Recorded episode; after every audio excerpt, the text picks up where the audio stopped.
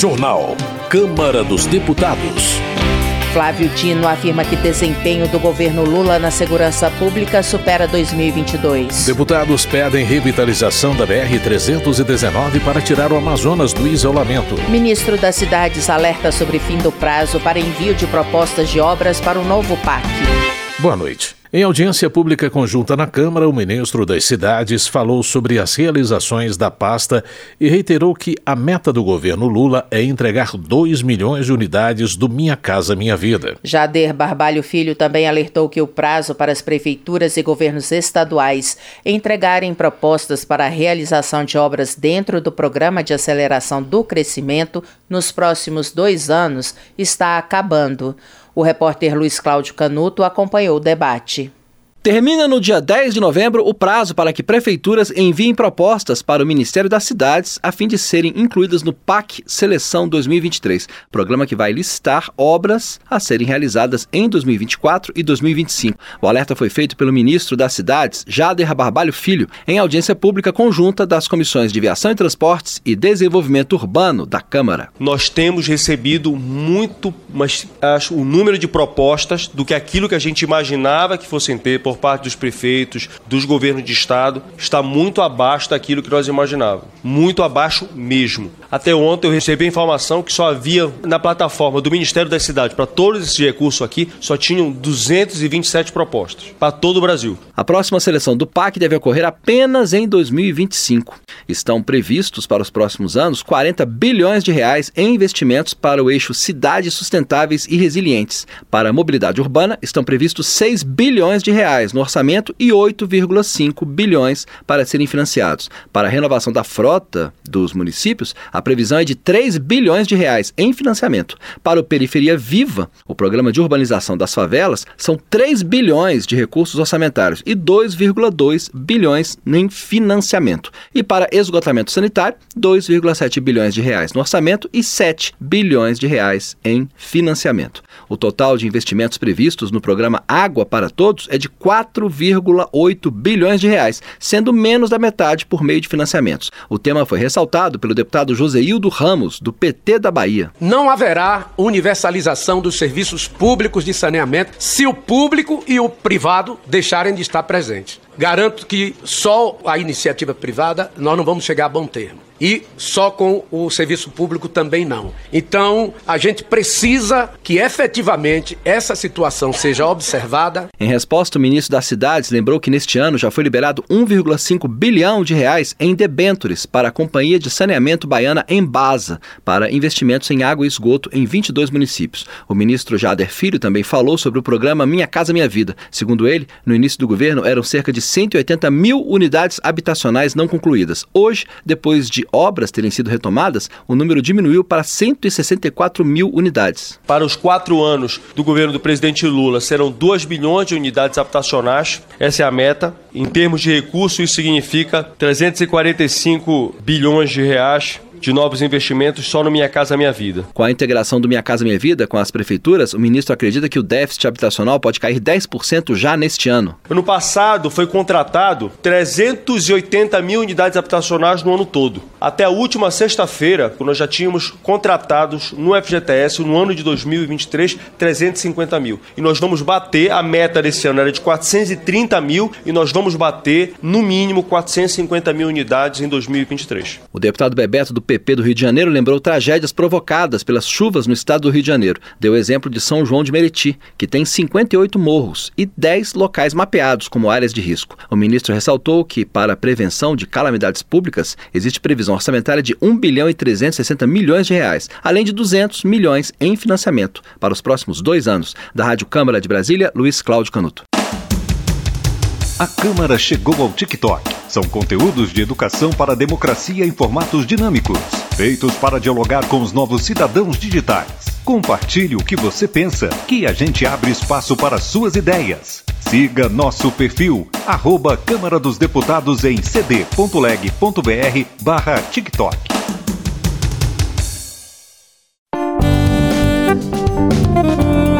Desenvolvimento Regional.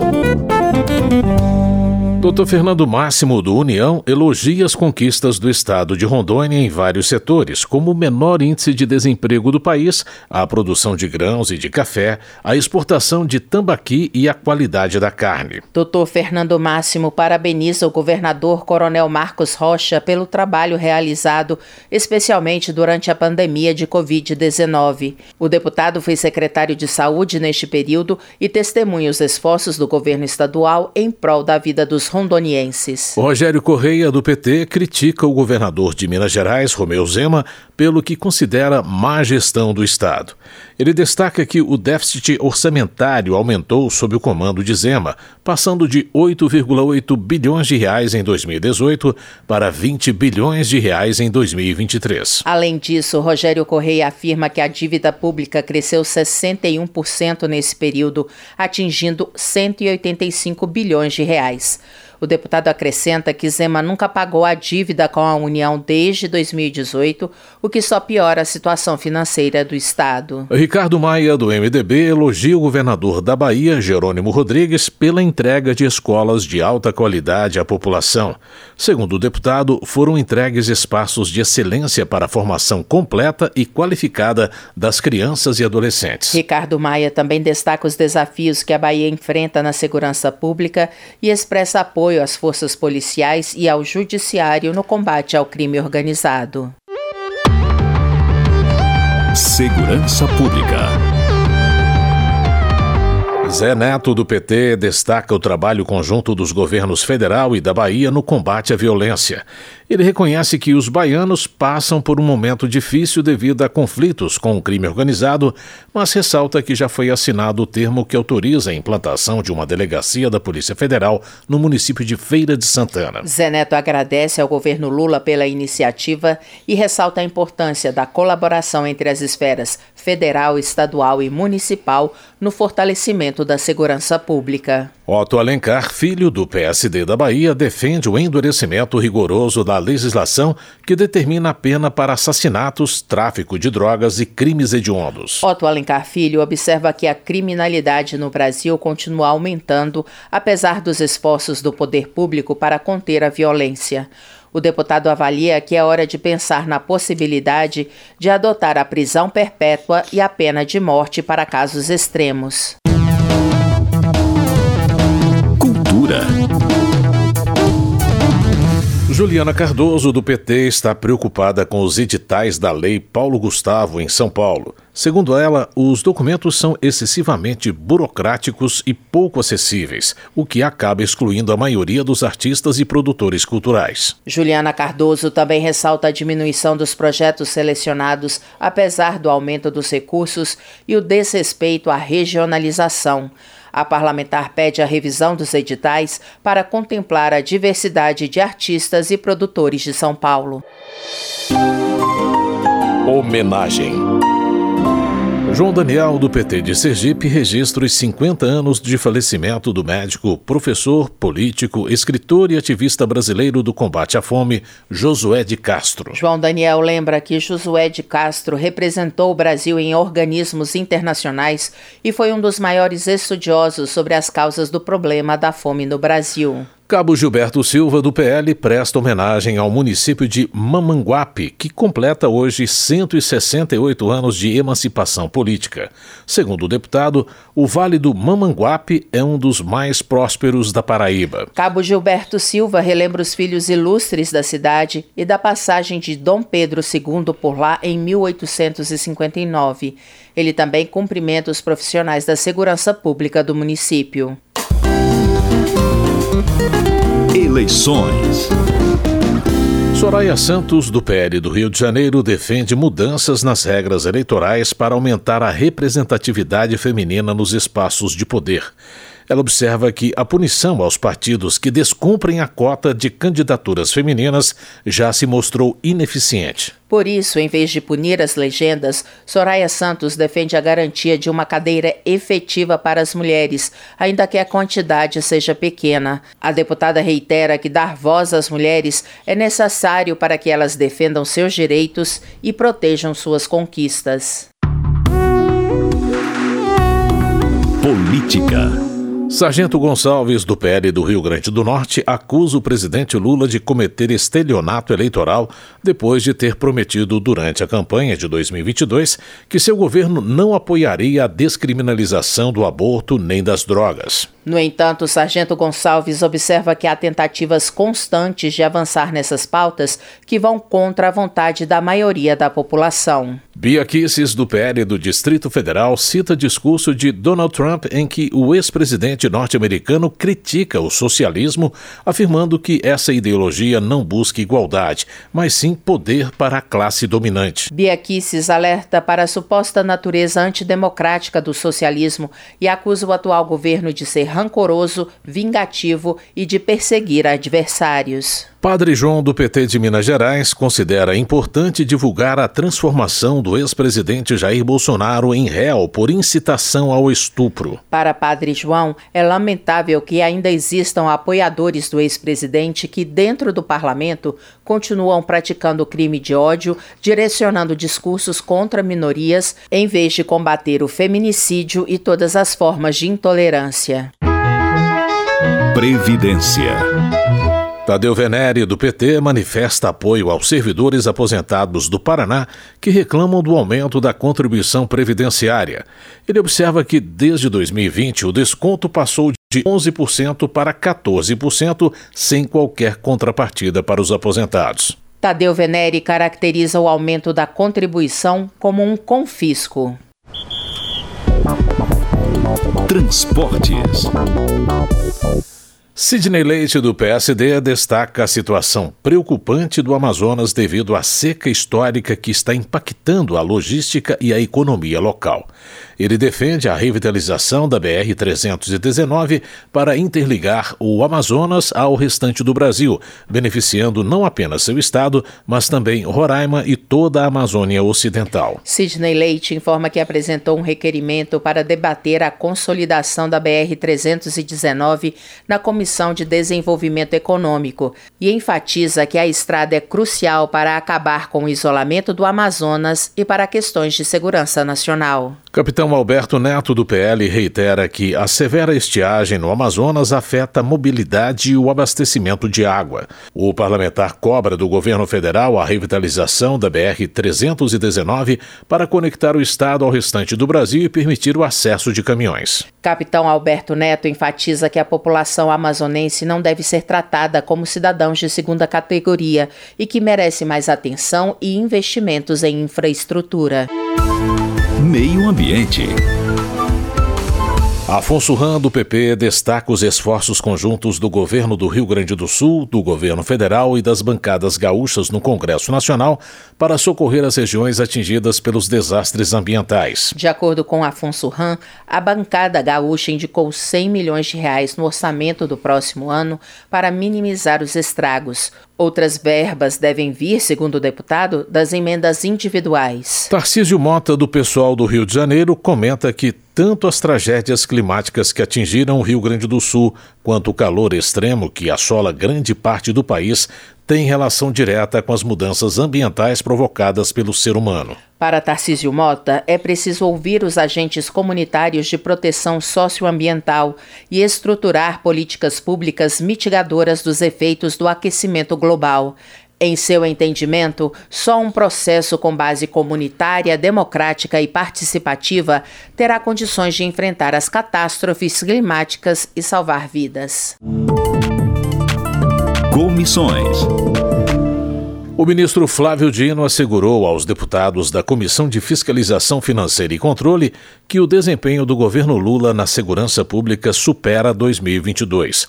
O repórter Marcelo Larcher traz mais informações sobre a reunião. O ministro da Justiça e Segurança Pública, Flávio Dino, destacou em debate na Câmara dos Deputados os resultados preliminares do governo Lula na segurança pública e no combate a organizações criminosas. A Polícia Federal já apreendeu 2,29 bilhões de reais do narcotráfico, ante os 216 milhões confiscados em 2022, uma alta de 960% em relação ao ano passado. O total de armas apreendidas chega a 3.871, contra 2.031 em 2022, alta de 91%. Isso é tirar a arma de quem? Das facções. Isso é combater facção.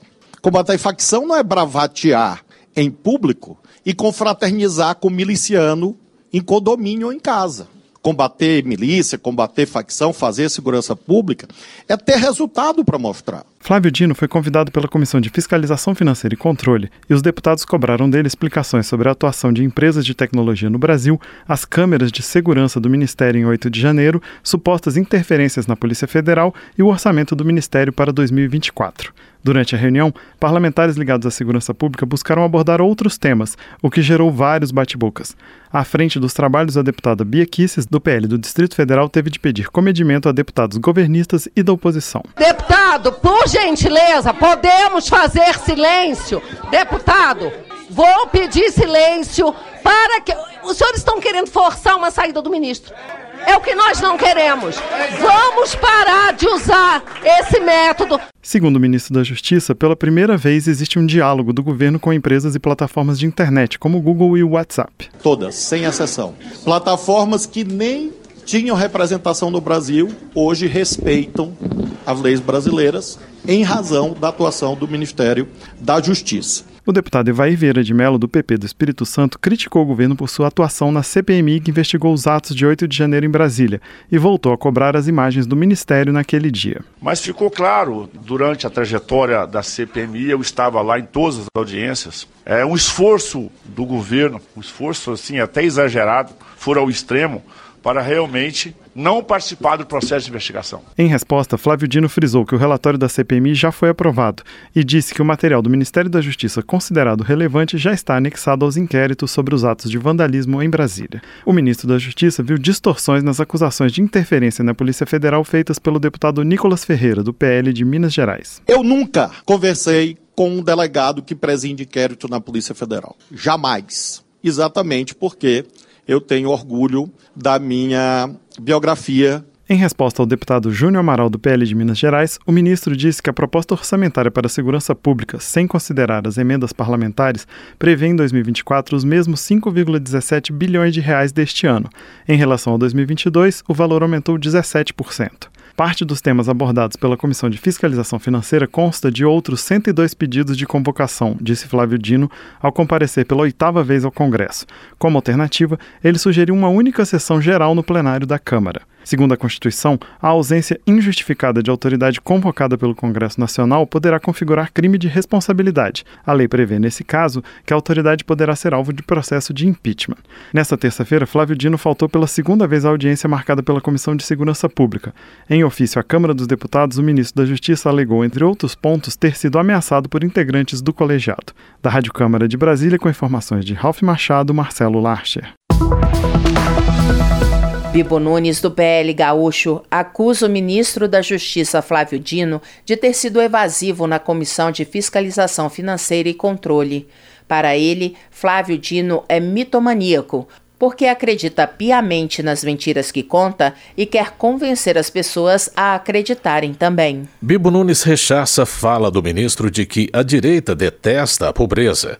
O deputado ironiza a declaração, alegando que a esquerda gosta tanto da pobreza que a multiplica por onde passa. Messias Donato, do Republicanos do Espírito Santo, acredita que o ministro da Justiça Flávio Dino ficou com medo da repercussão negativa diante da segunda falta consecutiva na Comissão de Segurança Pública e resolveu participar de audiência na Comissão de Fiscalização Financeira e Controle. No entanto, Messias Donato afirma que Flávio Dino não respondeu os questionamentos sobre as ilegalidades nas prisões de 8 de janeiro e sobre o desaparecimento das imagens de segurança do Ministério da Justiça no dia das invasões. Coronel Telhada, do PP de São Paulo, avalia como um fiasco a participação do ministro da Justiça Flávio Dino na audiência pública. Coronel Telhada rebate a declaração do ministro de que a direita não gosta de pobre, argumentando que o governo Lula é que não trabalha pelos mais vulneráveis, porque ao mesmo tempo em que concede 18 reais de aumento do salário mínimo, gasta milhões em viagens internacionais. Termina aqui o jornal Câmara dos Deputados com trabalhos técnicos de Everson Urani e apresentação de José Carlos Andrade e Luciana Vieira. Uma boa noite para você. Uma ótima noite. A Voz do Brasil está de volta amanhã. Você ouviu A Voz do Brasil. Boa noite.